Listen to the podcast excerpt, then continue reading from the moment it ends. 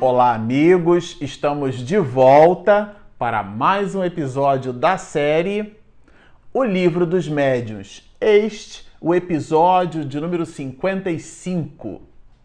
Bom, para você que está nos acompanhando no canal, nós vamos iniciar o capítulo 12 do Livro dos Médiuns, que trata do tema pneumatografia ou escrita direta. Bom, no episódio anterior, vocês se recordam que nós é, estudamos com Kardec a ideia da sematologia, quer dizer, da, da fala é, por sinais, por pancadas. É, dos mais variados tipos de comunicação por pancadas, nós falamos do movimento do básculo, né, esse movimento que a mesa faz para com um dos seus tripés, um dos seus pés, ela produzir pancadas, é, também da tipologia alfabética. Falamos que nem todas as comunicações deste teor são produzidas por espíritos inferiores. Allan Kardec faz questão, inclusive, de citar isso e nós destacamos para as reflexões no episódio passado, mas agora nós vamos estudar com ele a pneumatografia ou escrita direta.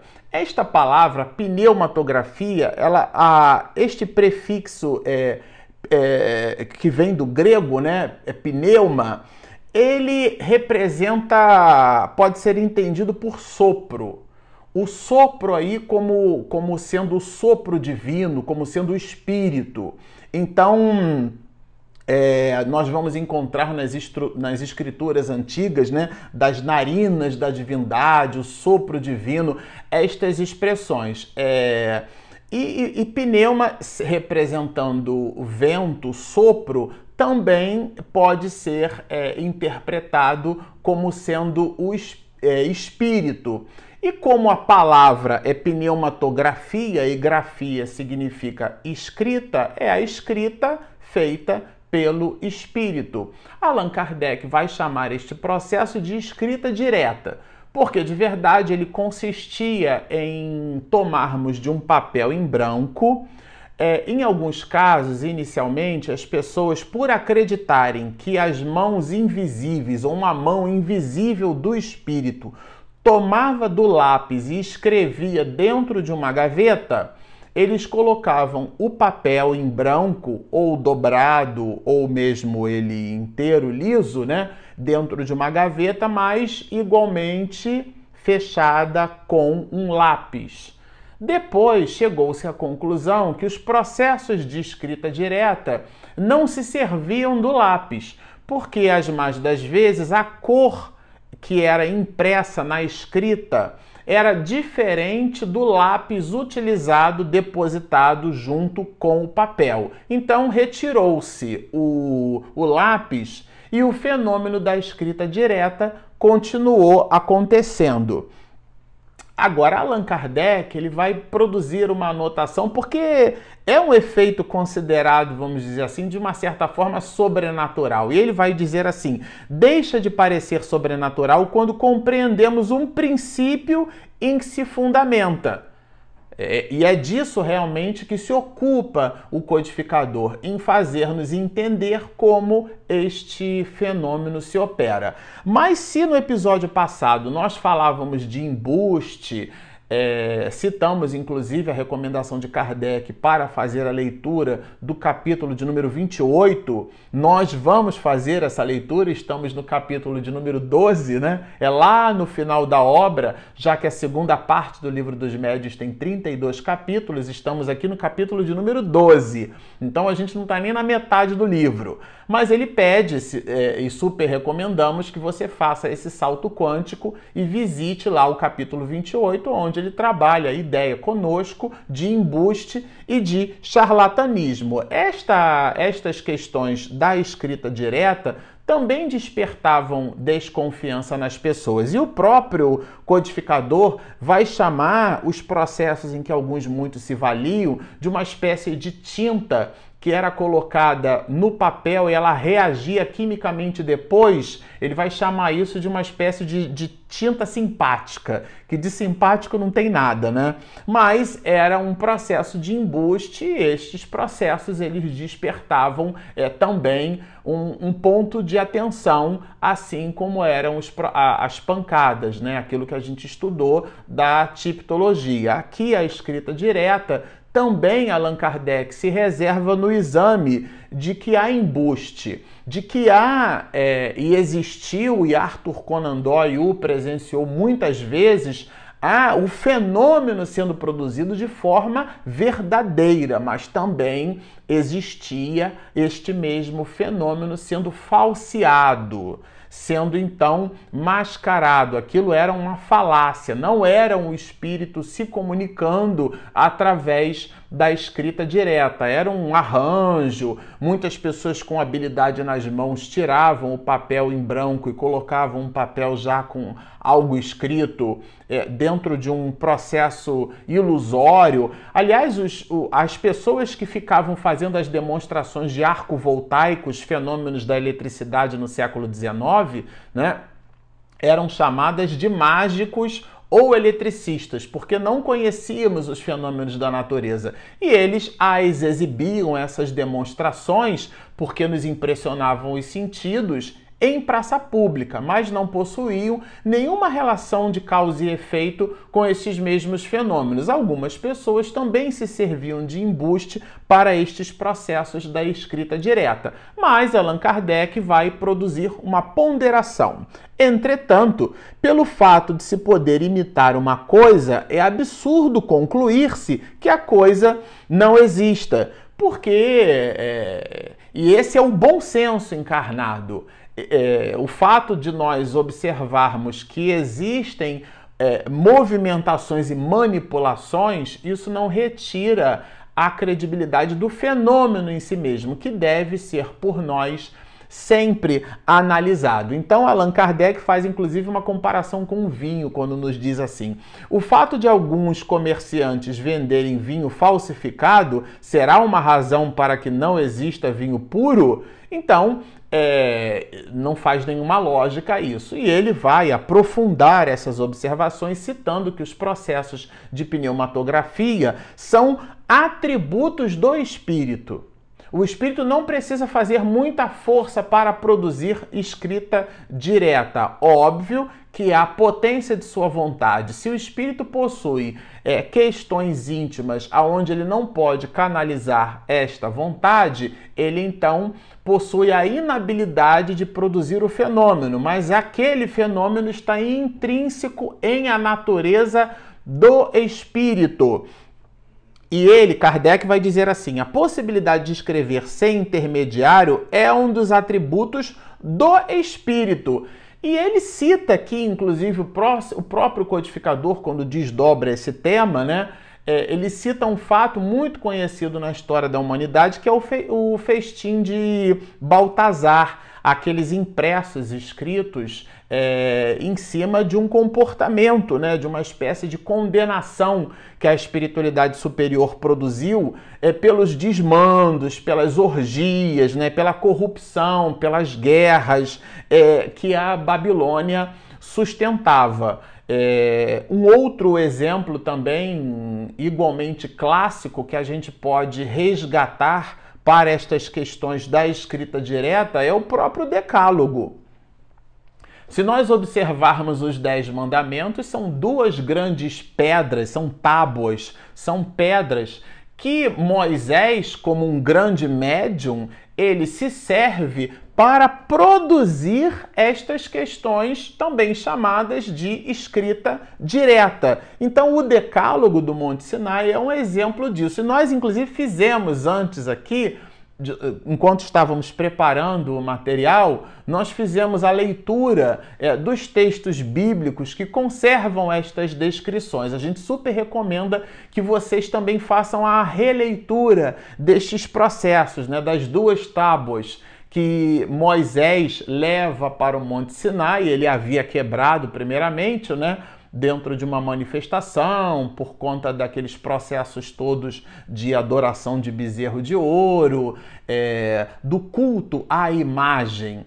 Né? E isso daí vai lá no, no, nos primórdios da nossa história, vamos dizer assim, há sete mil anos atrás, a gente já observa a necessidade da reflexão e nos abster do culto à imagem, adorar a Deus, a divindade e não coisificar a nossa relação santa para com Deus. Mas por uma coisa ou por outra, Moisés vai se servir de duas tábuas, de duas grandes pedras. As leva para o Monte Sinai e a gente vai é, identificar no livro de Êxodo, mais especificamente em todo o capítulo 34. Nós recomendamos que você faça essa leitura, esta dinâmica, como se deu este processo. E depois, no capítulo de número 10, também do Velho Testamento, em Deuteronômio, a gente vai encontrar as anotações é, destes processos. São processos de escrita direta. E Allan Kardec vai se servir deles para demonstrar é, que são processos que o espírito é, logra êxito ele as possui, estes processos da escrita direta. Allan Kardec, inclusive, produz, e a gente destacou o seguinte apontamento: foi somente depois da vulgarização das manifestações espíritas que se tomou a sério a questão da escrita direta. Entenda-se aqui por, por vulgarização a divulgação. Tornar vulgar é tornar comum a todos. Então, depois com o advento da doutrina espírita, com um trabalho gigantesco do mestre de Lyon em ordenar os processos de investigação, é, a gente costuma dizer que ele codificou, ele pôs código, pôs ordem.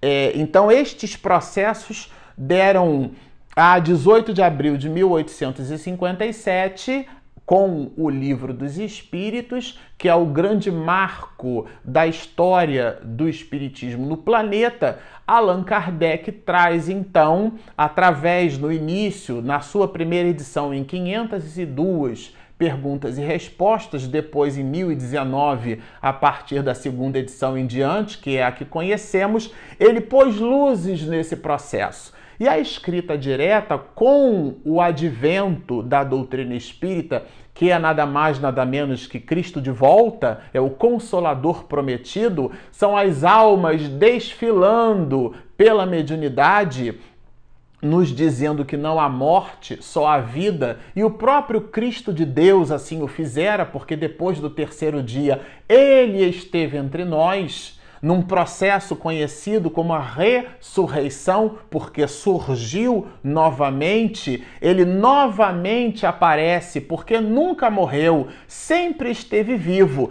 e dá o seu testemunho da imortalidade da alma. O que Allan Kardec faz é por código, por luzes, por lucidez, ele pôs lucidez neste processo. Então, a vulgarização da doutrina espírita é que dá, inclusive, o entendimento correto destes processos, que são processos comuns, chamados aqui de pneumatografia ou escrita direta. Como vocês observam, é um tema palpitante, mas o próprio Allan Kardec vai trazer à baila aqui o Barão de, de Gundestubé que é um caso muito interessante porque ele escreve um livro, ele se ocupa dessas manifestações, de pegar papel, colocar na gaveta, ele escreve um opúsculo, A Realidade dos Espíritos e de Suas Manifestações. Porque este barão, e nós estudamos aqui é, quando é, abordamos a obra O que é o Espiritismo, é, é uma outra série, são episódios de uma outra série, mas nós estudamos com vocês este personagem. Super recomendamos que você visite, faça uma pesquisa lá no YouTube você vai nos encontrar. E ele, o próprio Allan Kardec, vai nos dizer que os efeitos da escrita direta é, são percebidos em todos os lugares, são percebidos em, em igrejas, são percebidas em túmulos. Estes eventos eles se dão de maneira mais comum do que o que a gente imagina. Agora, faz-nos aqui uma observação codificador. Evidentemente, o local não exerce a menor influência sobre o fenômeno, a não ser facultar maior recolhimento espiritual, porque o que o que determina então a potencialização do fenômeno em si é que, como faculta o recolhimento espiritual, a pessoa visita o túmulo, vai à igreja orar, aquele recolhimento espiritual facultado pela posição da criatura num novo ambiente promove pelo engendramento psíquico dela mesma nós ocidentais, então, nós somos assim mega é, desconcertados, né? A gente tem uma dificuldade de concentração. Se você está num ambiente, numa sala de aula e um aluno entra atrasado e a porta está aqui por detrás, a gente para de prestar atenção no instrutor, olha para trás para dar-se conta de quem é que está chegando, porque nós temos dificuldade de concentração. As pessoas, então, buscando esta concentração em um lugar diferenciado, as possuindo, potencializam a possibilidade do surgimento destes mesmos fenômenos. Agora, Allan Kardec faz uma pergunta curiosa, muito embora ele já tenha feito e nós já respondemos em episódio anterior. Aqui é um desdobramento didático do próprio Allan Kardec. Da onde tiram os espíritos a substância para escrever no papel? Porque se dissemos que não havia necessidade em colocar numa gaveta fechada o papel junto com o lápis, entendendo-se depois que o espírito não se servia daquele lápis para escrever, com qual substância o espírito se utilizava para escrever. Então, nós estudamos isso no capítulo 8, mais especificamente nos itens 127 e 128. E se você tiver é, uma necessidade de resgatar este tema, que aliás super recomendamos, ela está publicada por nós no episódio de número 51. Lá nós estudamos os itens 127 e 128, são desdobramentos é, bem significativos e Allan Kardec trabalha é, este ponto. Mas como o mestre de Lyon tem um valor didático muito grande ele repete estes processos quando nos diz assim: ele próprio, quer dizer, o espírito, fabrica a matéria e os instrumentos de que precisa, tirando os seus materiais do elemento primitivo universal, quer dizer, do fluido cósmico universal, e fazendo-os sofrer pela ação da sua vontade as modificações necessárias. Se vocês se recordam, Allan Kardec vai trabalhar conosco a ideia, inclusive, do homem que vela uma mulher doente portando na mão uma caixa de fumo, uma caixa de rapé. E o Espírito São Luís vai dar-nos valiosíssimas respostas a respeito da possibilidade que possuem os espíritos de materializar coisas, porque, inclusive, Allan Kardec vai perguntar que se a, se a mulher cheirasse na caixa de rapé o fumo ali contido, se ela iria espirrar. E São Luís vai re responder que sim. Nós recomendamos a você que nos visitem no episódio de número 47, porque lá nós exploramos estas observações de Allan Kardec. E ele continua, o mestre de Lyon, quando nos diz. As comunicações assim obtidas raramente são extensas, ou seja, estas comunicações que são produzidas através desses processos de pneumatografia, de escrita direta, em geral são espontâneas, não são comunicações que, que podem ser o tempo inteiro provocadas, é isso que ele quer dizer, e se limitam a palavras sentenças e sinais é, ininteligíveis, em alguns casos. Na verdade, é muito mais para provar a patente existência da sobrevivência da alma. Existem casos de escrita direta onde o espírito faz um desenho, esse desenho, a pessoa quando toma os circundantes, quando observam, Para alguém, aquele desenho tem um significado, a forma de escrever muito característica de alguém, então o espírito coloca simplesmente uma letra são, são palavras, não são textos, não são citações enormes. De um modo geral, Allan Kardec se serviu, sobretudo para a codificação da doutrina espírita, dos processos de psicografia, muito mais do que os processos de psicofonia, que ele vai chamar aqui de médium falante, a gente chama de médium psicofônico, o que é a mesma coisa. Essa palavra vai surgir, ela vai aparecer no capítulo 32, no último capítulo da obra, quando Allan Kardec trabalha conosco a ideia do vocábulo espírita.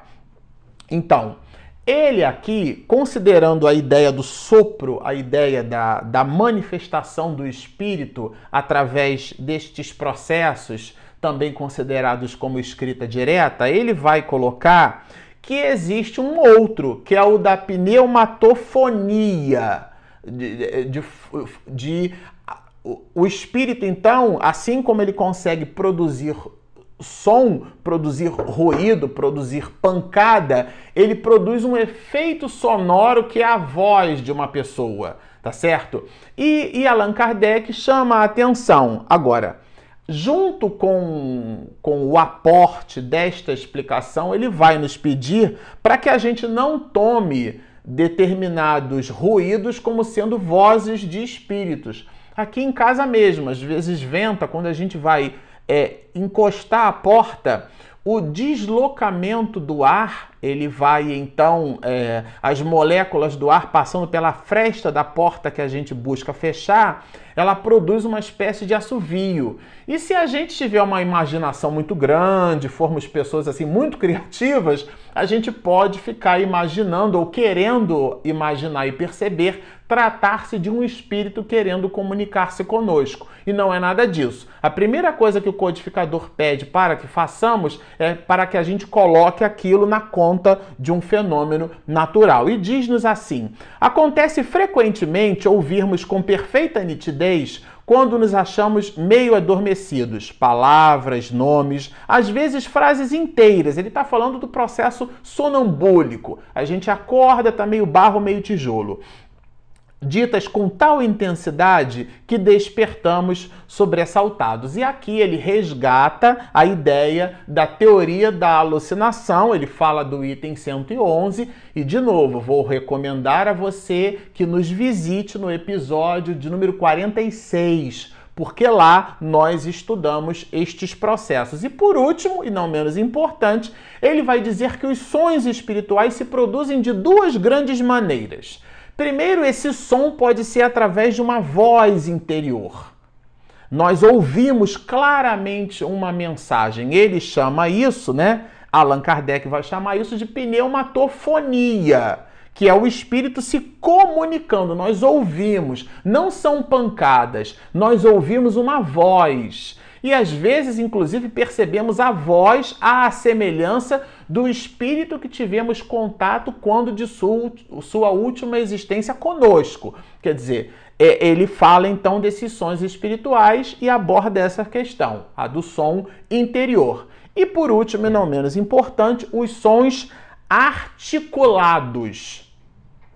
Tá certo? Sons esses que poderiam, inclusive, dentro de um fenômeno físico, serem percebidos por outras pessoas simultaneamente. Entretanto, vai nos arrematar o codificador. Seja qual for a forma da sua produção, o fenômeno da pneumatofonia é quase sempre espontâneo, ou seja, nós não conseguimos provocar e só muito raramente pode ser provocado.